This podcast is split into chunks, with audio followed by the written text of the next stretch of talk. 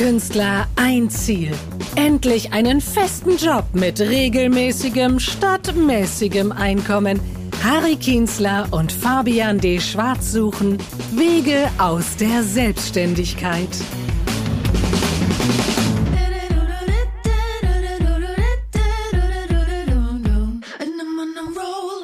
Hallo und herzlich willkommen zu Folge Nummer 10. Ich bin Fabian D. Schwarz. Ich bin Harry Kienzler. In der letzten Woche hatten wir zu Gast Tobias Karrer, seines Zeichens Marketingleiter eines IT-Unternehmens. Und wir haben einiges nicht nur über seine Tätigkeit erfahren als Marketingleiter, sondern natürlich auch generell so über Marketing. Harry und ich haben gleich mal die Aufgabe uns gegeben, die Zielgruppe mal zu analysieren. Ähm, ich muss sagen, ich bin noch nicht dazu gekommen. Harry, hast du mal so ein bisschen die Zahlen gecheckt? Ähm, also ganz so ausführlich habe ich es auch noch nicht gemacht, aber ich weiß auf jeden Fall, es gibt eine Zielgruppe, ist ja auch schon mal gut, das äh, zu wissen. Es gibt auch Leute, die wirklich unseren Podcast hören. Wir haben ja sogar eine erste Spende jetzt mal erhalten, was ja auch sehr schön ist. Das dürfen natürlich auch weitere ZuhörerInnen gerne machen ja. in Zukunft, ja. Wir haben auch schon über Apple Podcasts zumindest auch eine erste Bewertung bekommen. Fünf Sterne. Und, und es war nicht, es war niemand, mit dem ich verwandt oder verschwägert bin. Das kann man auch mal sagen, ja. Also ja, dann, dann muss es unsere Zielgruppe gewesen sein. Kann so schlecht nicht sein. Genau. Ja, auch heute haben wir wieder einen äh, sehr interessanten Gast eingeladen. Wir müssen auch so ein bisschen aufpassen, was wir heute so sagen. Es äh, kann alles gegen uns verwendet werden. Es ist nämlich ein Anwalt, den wir heute zu Gast haben. Äh, Fabian, äh, hast du einen Anwalt? So? Ähm, Nee, in der Tat noch nicht. Also jetzt keinen festen. Man, ich glaube, man hat ja heute auch nicht nur einen Anwalt, man hat heute mehrere Anwälte. Für jeden Themenbereich braucht man ja quasi einen eigenen Anwalt. Ich habe immer gedacht, es wäre auch cool, so eine eigene ähm, ja? Rechtsabteilung zu haben. Weißt du, dass man sagen kann, wenn irgendwie eine Anfrage kommt, das muss ich noch kurz mit meiner Rechtsabteilung klären. Das wäre schon äh, ziemlich cool. Aber in der Tat, hast du einen Anwalt? Nein, nein, natürlich nicht. Nein. Okay. Also und ich weiß nicht, meine Erfahrungen mit Gericht und so äh, und Juristen sind auch äh, total äh, wenig eigentlich bisher, so gut wie gar nicht eigentlich. Hm. Also, ich war bei der Scheidung meiner Eltern dabei, da habe ich mal so ein bisschen mitgekriegt, wie, wie das ist, aber das war auch sehr unspektakulär eigentlich. Äh. Ja. Oder äh, wir waren mal mit der Schule irgendwie im Gericht. Ich weiß nicht, hast du schon irgendwelche Erfahrungen mit der Justiz gemacht? In der Tat ähm, hatte ich ja schon einen ähm, Arbeitsgerichtsprozess letztes Jahr ähm, ah, ja. gehabt. Da hatte ich dann auch ein bisschen Beratung. Da war ich dann auch vor Gericht, gab es einen Gütetermin.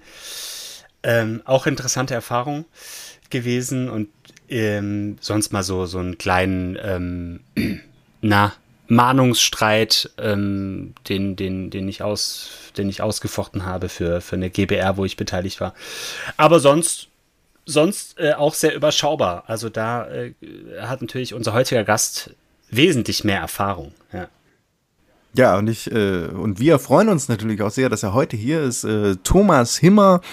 Er hat eine Menge gemacht, Zivildienst in Uganda, in Bayreuth dann studiert, äh, war im Laufe seines Referendariats und Praktikums in New York und Dar es Salaam und ist inzwischen Anwalt in einer Kanzlei in Ludwigsburg, wo er angestellt ist. Und zwar ist sein Fachgebiet das Recht des professionellen Sports und Entertainmentrecht. Herzlich willkommen. Einen schönen guten Morgen wünsche ich. Thomas, wir kennen uns ja schon, schon lange über, über die über die Pfadfinder, das kann man ja auch an der Stelle sagen. Ich, es sei denn, es ist irgendwas, was du aus deinem Lebenslauf getilgt hast. in, in keiner Weise. Steht sogar ausdrücklich in meinem Lebenslauf. Ja, sehr gut. Heute ist ja auch eher der Trend nicht, dass man irgendwie Sachen löscht, sondern dass man Sachen dazufügt zum Lebenslauf. Erleben wir ja gerade tagesaktuell. Ähm, jetzt, jetzt Anwalt, was, was treibt dich denn an? Was begeistert dich bei dieser Tätigkeit? Also ursprünglich, als ich mir überlegt habe, mit dem Jurastudium anzufangen, hat mich auf der einen Seite, ähm, das möchte ich auch gar nicht verheimlichen, die ganze Wirtschaftstätigkeit, die damit zusammenhängt. Also ich habe mich schon ursprünglich ähm, immer sehr für das ähm, Wirtschaftsgeschehen interessiert und wollte auch in den Bereich dann als Anwalt arbeiten. Sicherlich, da werden wir später ja auch noch dazu kommen, keine schlechte Verdienstmöglichkeit, die in dem Business hier herrscht. Allerdings dazu Und es ähm, zeigt auch auf der anderen Seite, das ist jetzt keine Plattitüde, ähm, durch meine Zeit als Pfadfinder und auch in der Kirchengemeinde engagiert und so weiter, ähm, die ich möchte das Wort Gerechtigkeit nicht in den Mund nehmen, aber ich tue es dennoch, ähm, zumindest zu einem Ausgleich zwischen ähm, Parteien zu kommen, vielleicht auch das Thema Mediation in den ähm, Raum zu werfen, weil Anwälte sind ja nicht nur dazu da, damit man sich ähm, bis auf den Tod bekriegt, sondern damit man auch zu einem Ausgleich kommt. Und gerade der Faktor, der gefällt mir ausgesprochen an der Arbeit. Und es war auch ein Anreiz, ähm, mit Menschen zusammenzuarbeiten und auch unterschiedliche Interessen und bei den Interessen sind immer viele Befindlichkeiten damit verbunden, zum Ausgleich zu bringen und eine gewisse Befriedungsfunktion damit auch zu schaffen. Ja, schön zu hören, dass es auch um sowas wie Mediation äh, gehen kann oder so. Ähm, du hast ja als einen deiner Schwerpunkte Entertainment-Recht. Es mhm. ist äh, für uns als äh, Kunstschaffende natürlich auch besonders interessant. Äh, also wenn wir jetzt irgendein irgendeinen äh, Fall hätten in unserem Bereich so, was die Bühnenkunst angeht, wären wir da bei dir richtig? Selbstverständlich wärt ihr da bei mir richtig. Ähm, Gerade alles, was die Bühne betrifft, sag ich mal, Künstler auch dorthin. Wir haben, ja. sind auch viele im, im Musikbereich unterwegs. Ähm, das ist ja auch, nicht, auch nicht so fern ähm, von, von eurem Geschäft. Ähm, unter anderem ähm, vertreten wir auch ähm, Andrea Berg, Crow, Vanessa Mai und so weiter, ähm, mit ganz viel Vertragsverhandlungen, die damit verbunden sind, weil, wie man sich vorstellen kann, ähm, muss das alles natürlich auf rechtlich sicheren Beinen gestellt sein, wenn dort äh, ja, agiert wird. Und da ist sicherlich auch ähm, nicht schlecht, einen Anwalt bei der Hand zu haben. Mhm. Ja, auf jeden Fall. Ähm, was für Fälle werden denn da so beispielsweise behandelt äh, oder verhandelt? Also jetzt gerade wenn wir in dem Musikbereich uns ähm, bewegen, dann wird eine neue Platte rausgebracht, dann ist ein Label im Hintergrund und da werden natürlich ähm, Verträge ausgehandelt, die jetzt auch kein geringes ähm, Volumina haben und man ja. kann sich ganz sicher sein, dass die Plattenfirmen äh, mehr als nur einen Anwalt im Hintergrund haben und dann ist es auch sicher nicht schlecht für den Künstler auch jemand bei der Hand zu haben, der mal über die Verträge drüber geht. Es das heißt so nicht, dass sich in dem Zusammenhang gestritten wird, aber es müssen eben auch die Interessen ähm, gewahrt mhm. sein. Okay, ja, also irgendjemand muss den Vertrag ja auch mal lesen und verstehen oder so. Ist zumindest von Vorteil, ja. Das ist schon ja. eine ganz andere Liga als bei Harry und mir, ne? So, wir machen halt so mit Veranstaltungen über E-Mail und ab und zu macht man dann mal einen Vertrag.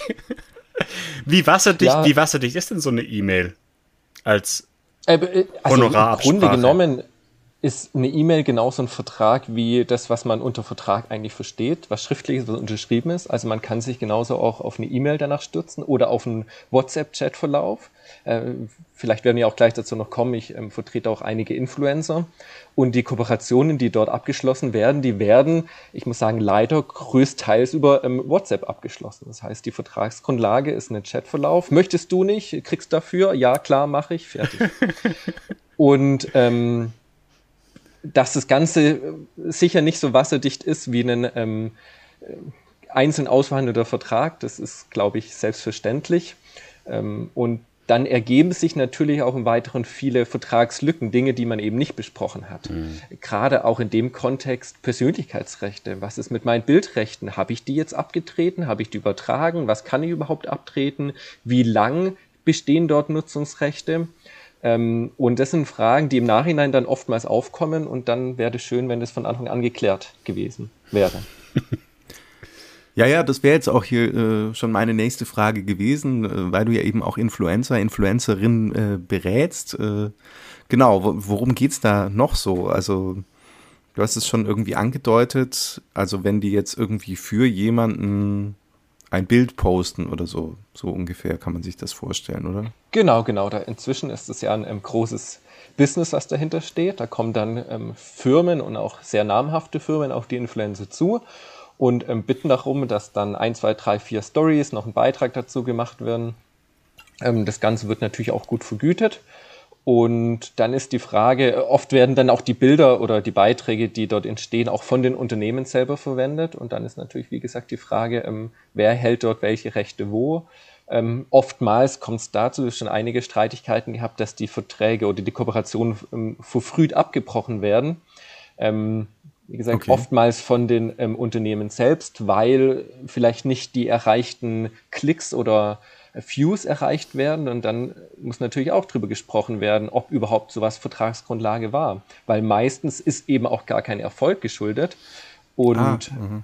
dann ähm, ist erreichte Klickzahlen, solange das nicht davor besprochen wurde, natürlich keine Vertragsgrundlage und deswegen kann nicht gekündigt werden. Ja, ja, ist logisch. Aber du hast es schon angedeutet, es läuft dann wirklich so, dass, also man ist irgendwie Influencer, postet immer so Bilder und dann kommt so über WhatsApp oder direkt über Instagram irgendwie so eine, so eine Kurznachricht, so, hallo, möchtest du nicht für uns irgendwas machen? Und dann sagt man, ja, mache ich. Und dann sagen die, okay, mach mal.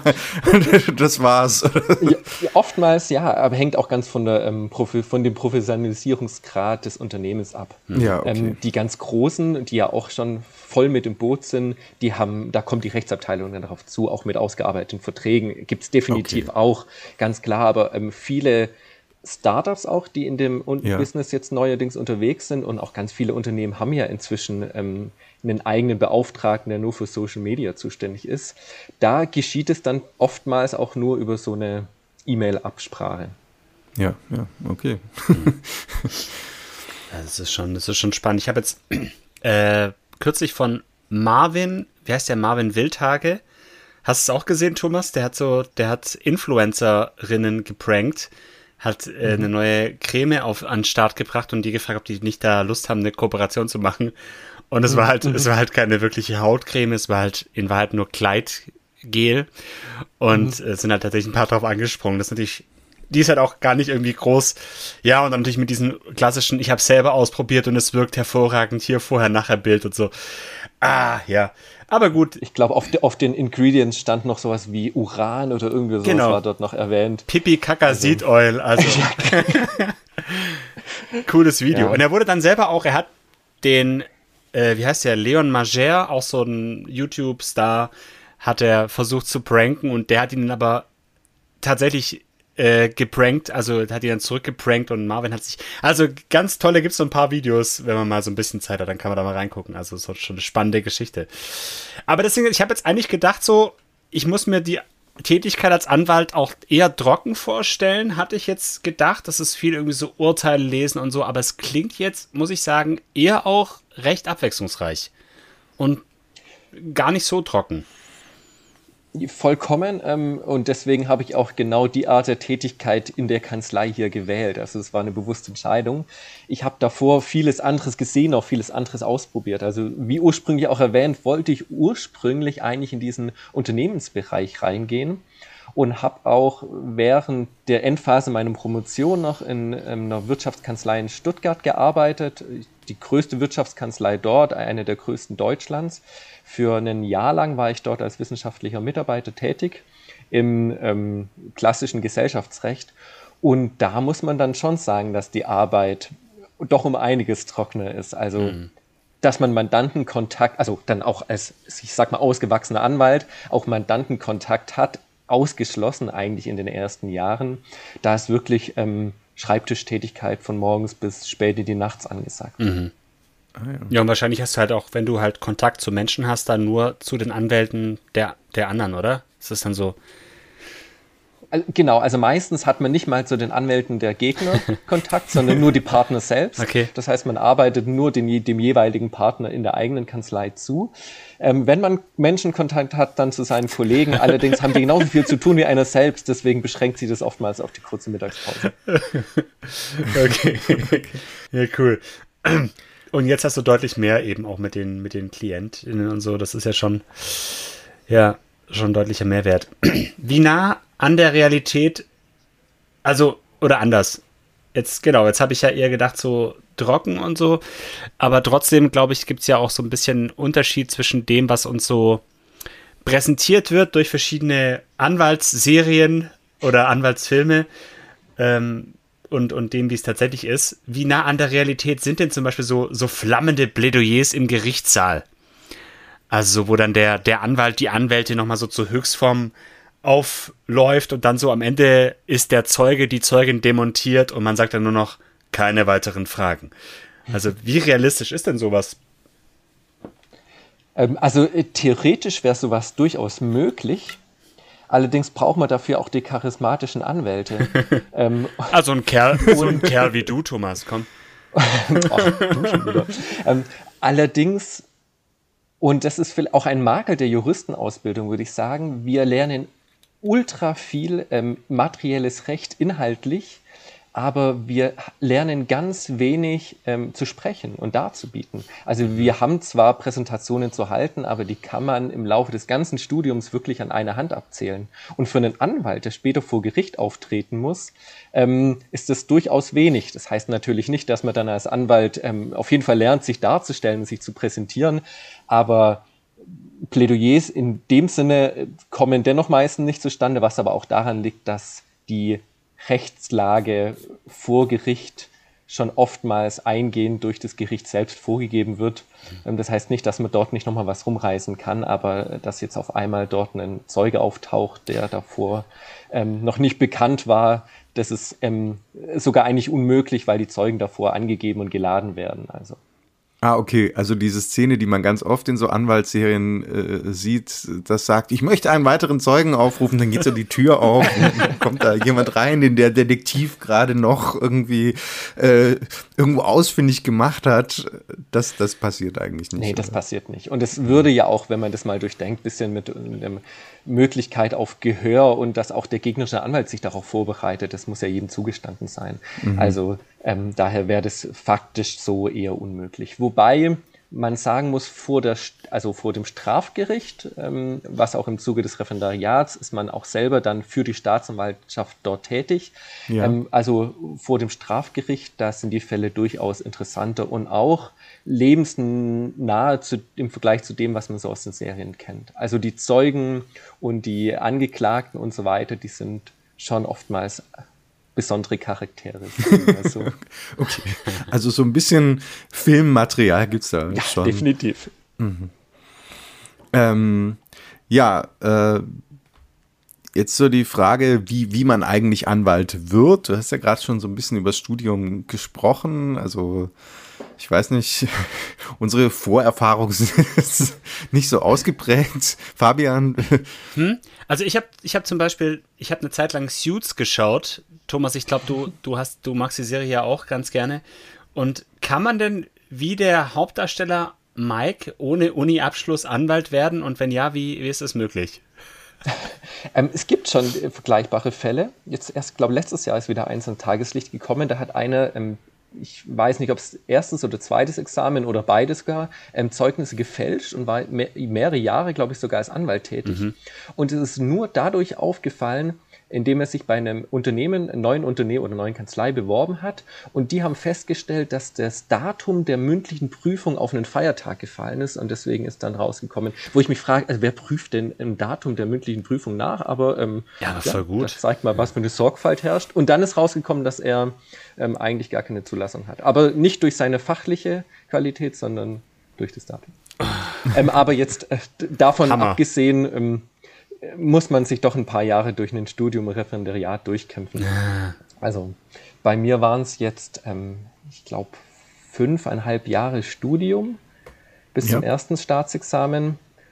Dann habe ich noch eine Promotion zwischen reingeschoben, das waren nochmal dreieinhalb Jahre drauf und dann okay. noch zwei Jahre Referendariat. Also ich glaube, insgesamt waren es dann elf Jahre Ausbildung bei mir, bis ich zugelassener Rechtsanwalt war das muss man dann schon wollen. Okay, aber so. wenn man jetzt ganz schnell wäre, dann könnte man theoretisch in sieben Jahren oder in ja, acht genau. oder so genau, fertig sag. Mal, also ne? wenn man schnell das durchzieht, sieben ja. Jahre, sogar noch ein bisschen weniger, aber ähm, ja, das, das ist durchaus realistisch. Und man muss sich ja dann auch spezialisieren, also äh, Ne? Also zum Beispiel äh, Scheidung oder Entertainment oder ist Scheidungsrecht schon genug Entertainment? ähm, Scheidung ist meistens eher tragisch, aber ja, äh, ja.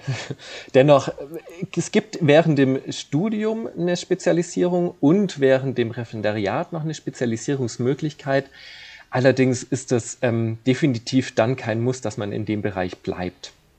Das heißt, man hat okay. eigentlich immer noch die Möglichkeit, danach zu wechseln. Meine Spezialisierung war internationales Recht, weil mich das schon immer begeistert hat, ah, auch ja. durch meine Zeit in Uganda, die ich davor erlebt habe. Ähm, deswegen bin ich dann auch in mein, während meinem Referendariat nach New York. Ich war dort eben drei Monate bei der UN oder der ständigen Vertretung, der deutschen ständigen Vertretung für die UN tätig. Ja. Ähm, das war natürlich auch äh, mega eindrucksvoll und die Erlebnisse, die man dort mitnimmt, waren auch die letzten drei Monate vor Corona. Also die, unsere Botschaft hat uns dann noch zwei Monate ähm, vor, äh, zwei Wochen vor eigentlich Ende nahegelegt, wir mögen doch ausfliegen jetzt, nachdem Trump schon angekündigt hatte, dass keine Europäer mehr nach, nach New York kommen dürfen oder nach Amerika kommen dürfen. Okay. Aber zurück zum Thema. Ähm, wie gesagt, meine Spezialisierung war eigentlich internationales Recht und wie wir jetzt sehen, bin ich in einem ganz anderen Bereich tätig. Ähm, meine, meine Promotion ging über Insolvenzrecht, also auch wieder was ganz komplett anderes. Das heißt, okay. das, und das ist auch das Schöne beim Jurastudium, man wird so breit ausgebildet, dass es überhaupt kein Problem ist, quer zu wechseln. Mhm. Ah ja, okay. Mhm. Also ich habe mich wirklich in den letzten Monaten eigentlich meines Referendariats erst äh, dafür begeistern können, weil ich es dann hier erst gesehen habe für das, für das Sportrecht und für das Entertainmentrecht und habe mich dann erst jetzt dafür entschieden und definitiv die richtige Entscheidung. Ja, cool. Jetzt ist bei uns beiden so, wir werden jetzt wahrscheinlich nicht nochmal elf Jahre Studium uns vornehmen. Was kann man denn sonst noch so machen in einer Anwaltskanzlei, wenn man jetzt halt nicht als Anwalt tätig ist? Gibt es da auch andere Möglichkeiten? Es gibt ähm, Rechtsanwaltsfachangestellte, da kann man dann gewissermaßen ähm, den ganzen Betrieb hier managen, weil ja. Anwälte natürlich äh, immer natürlich äußerst busy sind und keine Zeit haben für gar nichts. Da ist wichtig, eine starke Hand im Hintergrund zu haben, okay. ähm, der oder die dann den Überblick über alles behält. Ähm, und sonst gibt es auch oft wissenschaftliche Mitarbeiter oder Referendare, aber auch bei den wissenschaftlichen Mitarbeitern sind es meistens Jura-Studenten oder welche, die ähm, sich so zwischen den Phasen bewegen. Ja. Ähm, vielleicht, und gerade auch in unserem Bereich, wäre sicher auch ganz interessant, was man auch aus diesen ähm, Anwaltsserien gern kennt, so ein, so ein investigative äh, Personen, die da tätig sind, weil man hat ganz viel was sich, was hier gestritten wird, ob irgendwelche Aussagen wahr oder nicht wahr sind. Ähm, das wäre sicher mal ganz interessant, darüber nachzudenken, dort jemand einzuschalten, der im Hintergrund noch ein bisschen genauer danach forscht. Ähm, aber tatsächlich existiert so eine Stelle leider nicht. Ach so, aber, aber, aber gibt es sowas? Also gibt es wirklich, also weil, wie gesagt, aus den Serien kennt man ja immer noch diese Assistenten, die dann äh, so detektivmäßig irgendwo äh, nachforschen. Gibt es sowas wirklich oder, oder ist es reine Fiktion? Also es gibt dahingehend sowas, dass unsere, also wir selber als Anwälte, aber auch unsere Mitarbeiter oftmals, wenn Aussagen getätigt werden, gerade in so einem öffentlichen Bereich, in dem wir uns hier bewegen, ähm, ja. dass dann nochmal das ganze Netz und so weiter durchforscht wird, ob ah, okay. denn schon mal mhm. gegenteilige Aussagen getroffen wurden. Und es ist sehr mhm. häufig der Fall, dass dann Dinge behauptet werden, wo es sich dann belegen lässt. Aber in dem Interview vor einem halben Jahr ähm, hat ähm, der oder diese das behauptet, was komplett gegenläufig ist. Und das ist doch dann oftmals ganz gut, wenn man das darlegen kann vor Gerichten. Ah ja, okay. Also das könnten wir theoretisch auch machen. Da, so. da könntet ihr theoretisch einsteigen. Ja, okay. Ich hätte jetzt irgendwie so, ja, so, oder so Assistenz halt, ne, so dann Terminkalender verwalten und, und Leute am Telefon abwimmeln. Der Herr Himmer ist gerade in einer wichtigen Besprechung. Sowas, ja. Ja, das wären dann im Prinzip die Rechtsanwaltsfachangestellten. Da würde ich, da, dass der Männerfaktor eindeutig zu erhöhen, deswegen, ähm, wir, haben, glaube ich, sogar aktuell eine Stelle ausgeschrieben. Also ihr seid herzlich ah, eingeladen okay. zu werden. Was für ein Zufall. ah, ja. Aber das klingt, also Rechtsanwalt, das ist dann auch eine, eine Ausbildung, oder? Rechtsanwalt Fachangestellte, genau, genau. ja. Drei Jahre, vier Jahre? Mhm. Drei Jahre ist so. Ja, so ja okay. Ja, gut. Ich, äh, ja, mal schauen. Aber so, wenn die jetzt zum 1.6.2024 besetzt werden soll, dann können die es vielleicht noch schaffen. Aber was ist denn so, also sag mal jetzt wirklich, man, man ist jetzt Anwalt, oder wir würden jetzt studieren und, und würden jetzt noch Anwalt werden. Was sind denn so die, die Aufstiegsmöglichkeiten? Du hast vorhin schon gesagt, du bist der einzige Angestellte. Danach kann man noch Partner, Partnerin werden. Ähm, auch das kennen wir bisher nur aus, aus den Serien, wenn Harvey Specter in Suits äh, mit einem 500.000 Dollar Scheck im Anzug Partner wird. So, was, was, was heißt es denn konkret, Partner von einer Anwaltskanzlei zu sein? Das heißt ähm, dann wieder, dass man sich in die Selbstständigkeit reinbegibt, mhm. ähm, weil man Inhaber der Kanzlei wird. entweder selbst oder mit den anderen eben gleichgestellt. Okay. Okay, das heißt, okay, man äh, wird nochmal anders natürlich klar am, am Gewinn beteiligt. Es ist wie im Prinzip wie wenn man einer GBR beitritt, oder?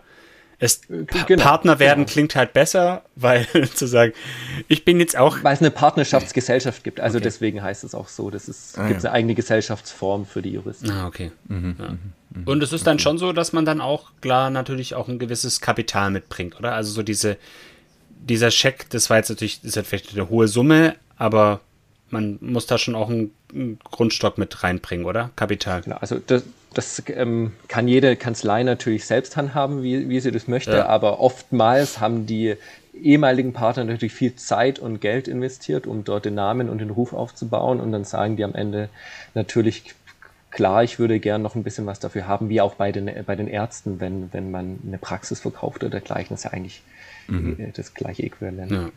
Okay. Und die andere Möglichkeit wäre eben, dass man gleich eine eigene Kanzlei gründet irgendwie. Genau, dann ist man natürlich von, von vornherein ähm, nur sich selbst überlassen. Ja. Ähm, das ist immer möglich. Ähm, dann ist natürlich äh, die Aufstiegsmöglichkeit dahin beschränkt, welche Grenzen man sich selber setzt. Ja. Bei den Anwälten kommen natürlich immer dazu und das ist, ähm, kann man sagen, auch vielleicht das große Manko, den, äh, was, das Job, was der Job mitbringt, ähm, die Arbeitszeit, weil man eben ja. nur so viel verdient, wie man arbeitet, klar. Und, ähm, Mist. ja, ja, aber man, man hat eben keinen festen Job. Das ist was anderes, mhm. was man ja auch als Jurist machen kann, zum Staat zu gehen. Mhm. Ähm, ja. Mhm. Richter werden, bei einer Behörde arbeiten, ähm, Staatsanwalt werden. Wobei man hier auch äh, die neuesten Entwicklungen, ich kenne doch einige jetzt auch, gerade die als Richter oder Richterinnen angefangen haben, die sitzen auch abends sehr lang und am Wochenende. Also dort mhm. ist auch nicht 9-to-5-Job. Ähm, ja, ja, allerdings ist man natürlich, hat man eine, eine, andere gesicherte Tätigkeit, als wenn man selbstständiger Anwalt ist. Mhm. Klar. Ja. Und so grundsätzlich, würdest du sagen, wie, wie krisensicher ist der, die Tätigkeit als Anwalt, Anwältin? Also wenn wir jetzt auch ähm, die Corona-Krise hier herbeiziehen, dann würde ich sagen, die Streitigkeiten haben eher zugenommen. Mhm. Weil Gott sei Dank. Ganz viele, weil ganz viele Konstellationen aufgetreten sind, die niemand vorhergesehen hat.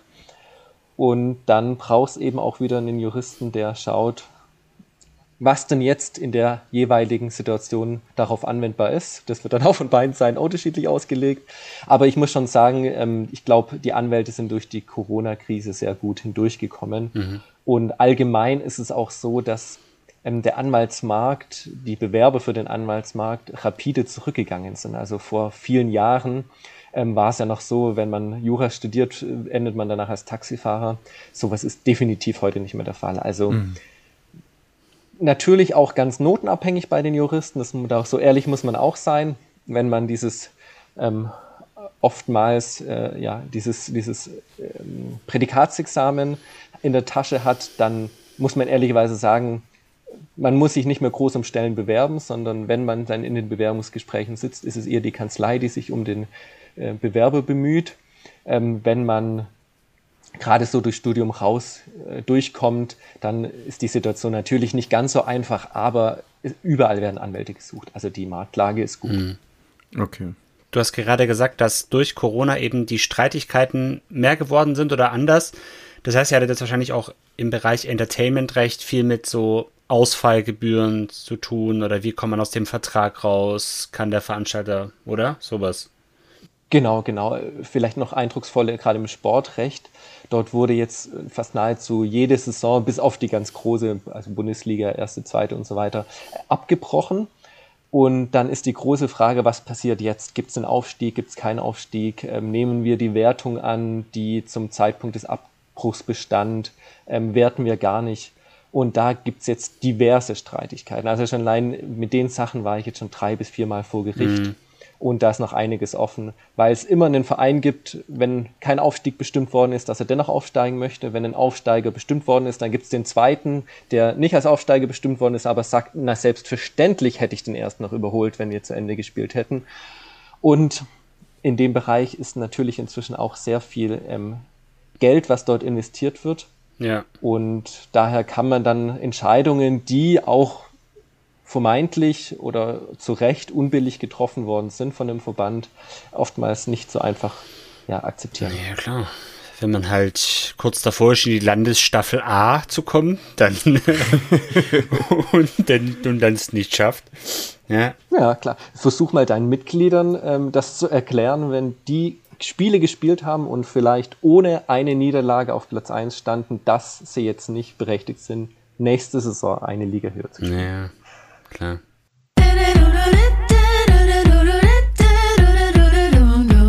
Lass uns über Geld sprechen.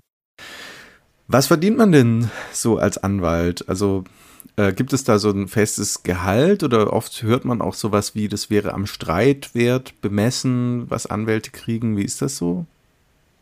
Ähm, also äh, es gibt zwei Möglichkeiten der Vergütung. Einmal die gesetzliche Vergütung und die richtet sich immer an dem Streitwert aus. Ja. Ähm, und es gibt die Möglichkeit, eben individuell eine Vergütung zu vereinbaren. Ähm, das hängt dann ganz davon ab, wie spezialisiert man und wie in einem gewissen Bereich ist und dann Experte ist.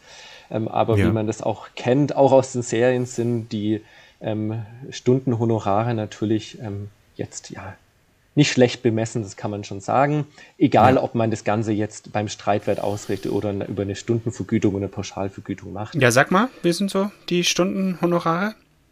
Das, das, also jetzt gerade wenn man sich in dem Wirtschaftsbereich bewegt, dann würde ich sagen, ähm, so zwischen 200 bis 500 Euro. Mhm. Wenn man jetzt äh, in, den, in die große Kanzleien geht, ähm, gerade Kapitalmarktrecht, Kartellrecht und so weiter, da ist man definitiv in der oberen, an der oberen Grenze. Mhm.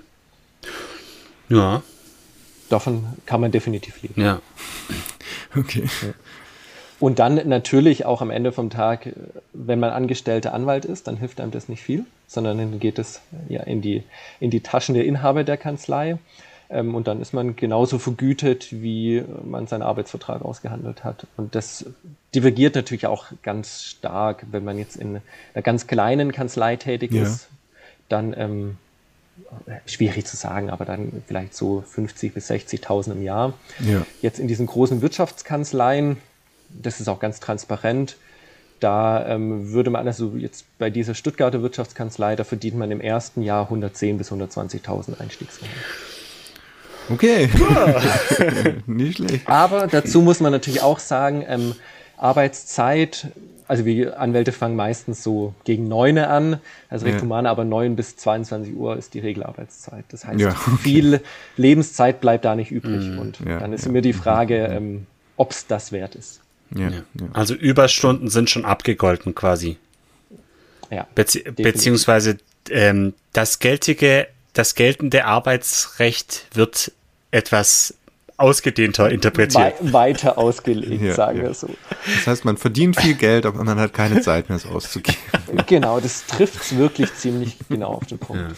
Deswegen arbeiten viele auch in den Bereichen nur ein paar wenige Jahre und wechseln dann von diesen Kanzleien in Unternehmen, in Rechtsabteilungen von Unternehmen oder in eure noch zu gründende Rechtsabteilung. So wie Fabian das ja schön. Ja.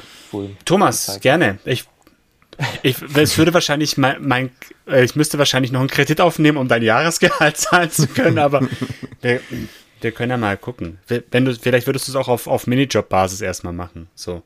Ich finde wir schon Lösung. Okay, sehr gut. ich könnte ich könnt dir Freikarten besorgen für Harry Kienzler.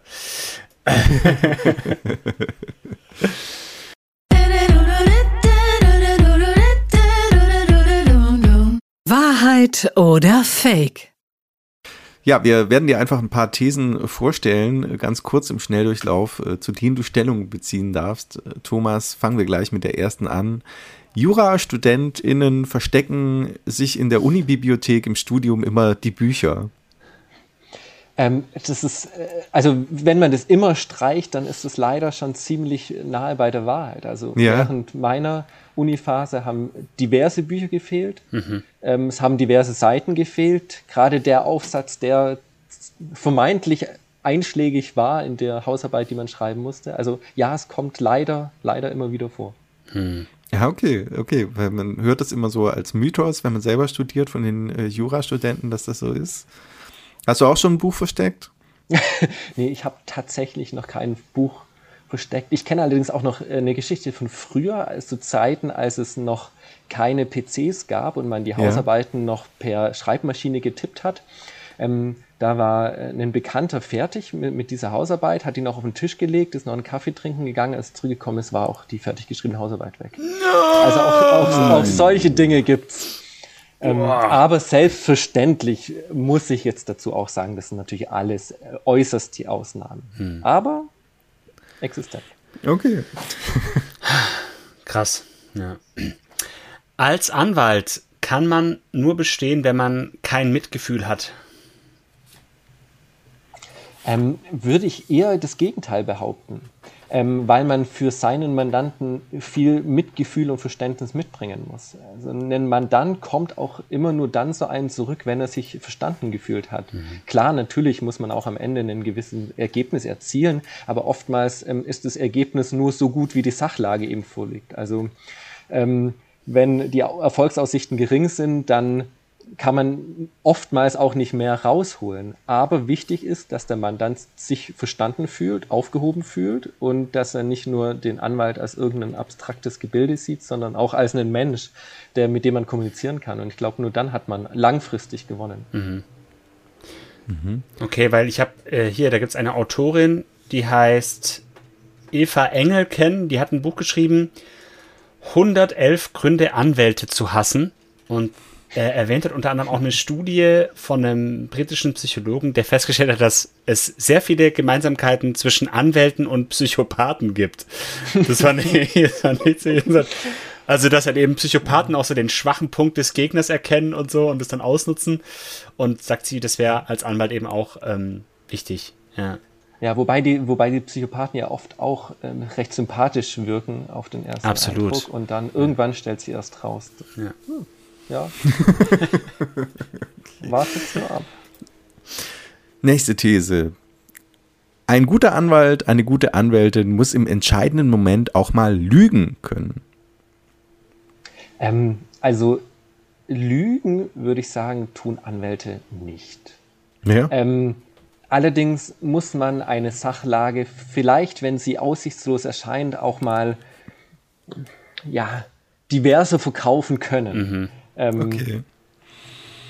Deswegen hat man am Ende vom Tag auch immer noch einen Richter, der dann auf ganz objektiv neutralem Boden darüber entscheidet. Aber ähm, Lügen, Lügen würde definitiv natürlich auch gegen unser Standesrecht verstoßen. Und äh, daher nee, das würde ich das auf jeden Fall zurückweisen. Aber das heißt jetzt zum Beispiel, wenn jetzt jemand irgendwie vor Gericht steht, wegen, sagen wir mal jetzt, Steuerhinterziehung und der hat irgendwie, der hat schon mal geklaut oder so, dann wäre jetzt das nichts, was man jetzt, dann würde man das jetzt eher wahrscheinlich nicht als Anwalt dieser Person dann erzählen.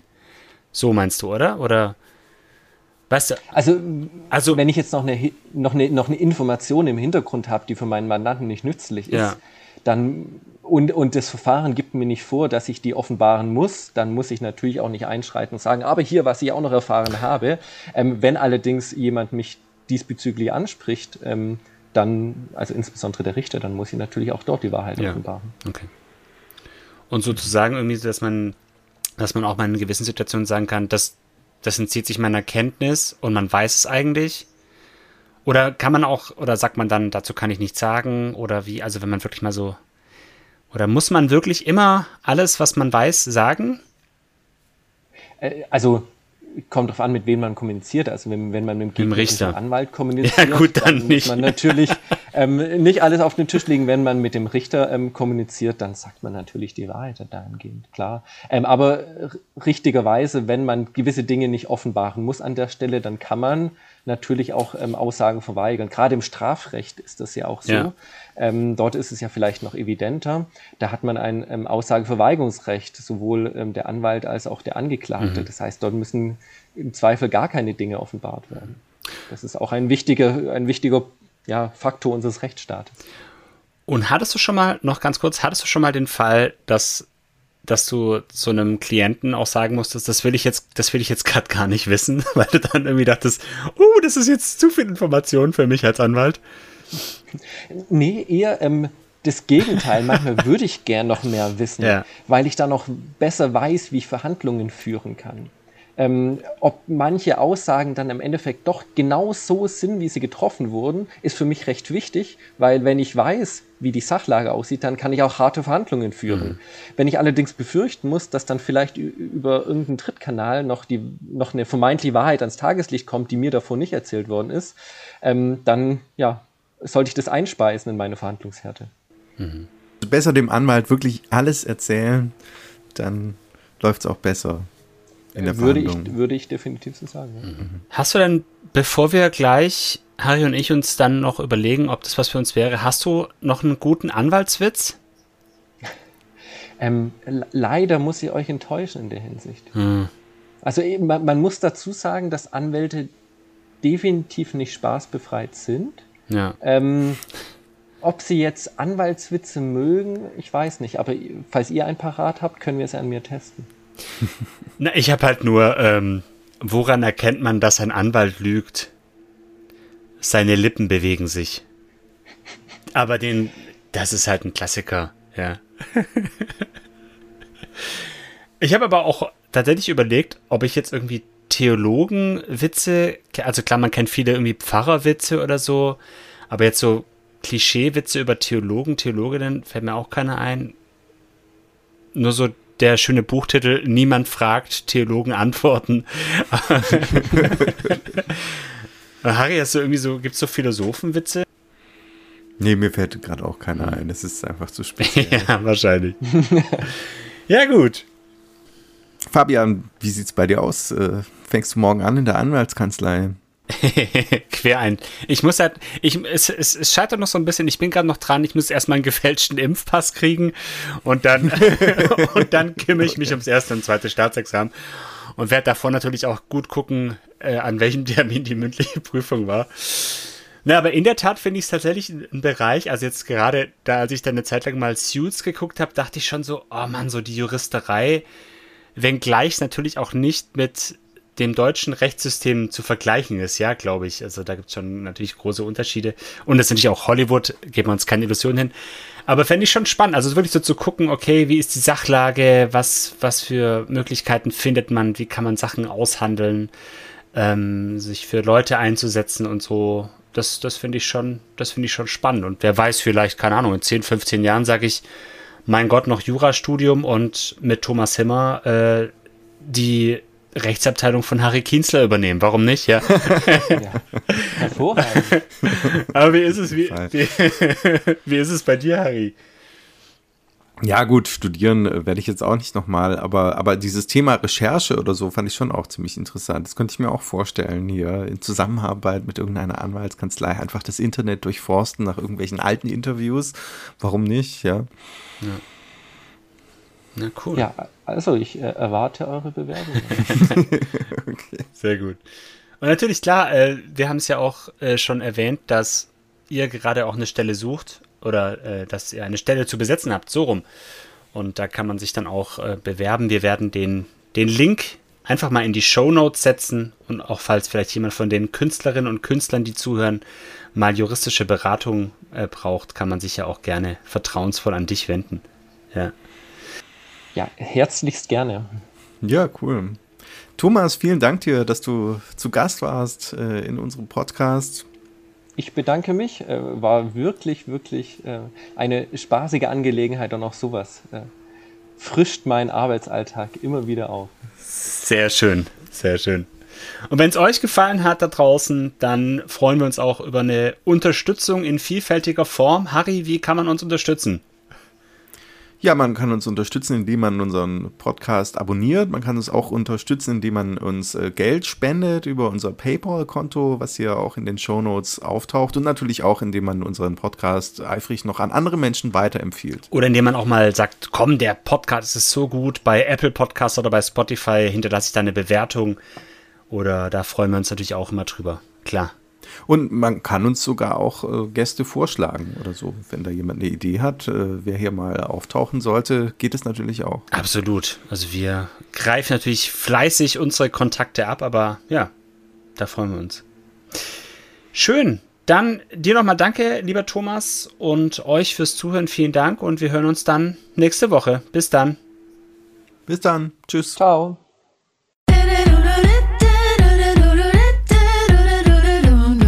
Und zum Schluss noch ein Gedicht. Zög ich dereinst vor ein Gericht, so wär auch das wohl ein Gedicht, oder auch nicht, vielleicht auch schlecht, Hauptsache, ich wär im Recht, nur könnt ich das nicht selbst herbeten, sondern ließe mich vertreten und landete nicht in der Anstalt, sondern bei einem guten Anwalt.